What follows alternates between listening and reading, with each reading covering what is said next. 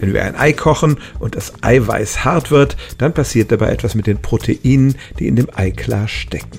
Die sind zunächst hübsch aufgerollt, voneinander getrennt und gegeneinander beweglich, deshalb ist das Eiklar flüssig. Bei Erwärmung rollen sich diese Bällchen von Proteinfäden auf und dann verfilzen die einzelnen Fäden großflächig miteinander und das ist dann die feste, geronnene Struktur. Im Haushalt schaffen wir es normalerweise nicht, das wieder zu entwirren, aber Chemikern ist das vor ein paar Jahren gelungen. Zunächst mal haben sie das hart gekochte Eiweiß zerhäckselt und dann haben sie es in Harnstoff gelöst und das ist schon ein Hinweis darauf, dass es nicht darum ging, das Endprodukt zu essen.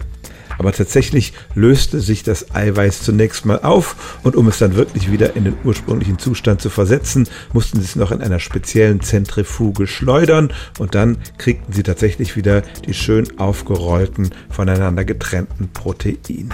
Wie gesagt, genießbar war dieses Produkt nicht. Es ging auch eigentlich nicht darum, das Ursprungsei wiederherzustellen. Vielmehr ist es ein neues chemisches Verfahren, das zum Beispiel bei der Herstellung von Medikamenten nützlich sein kann.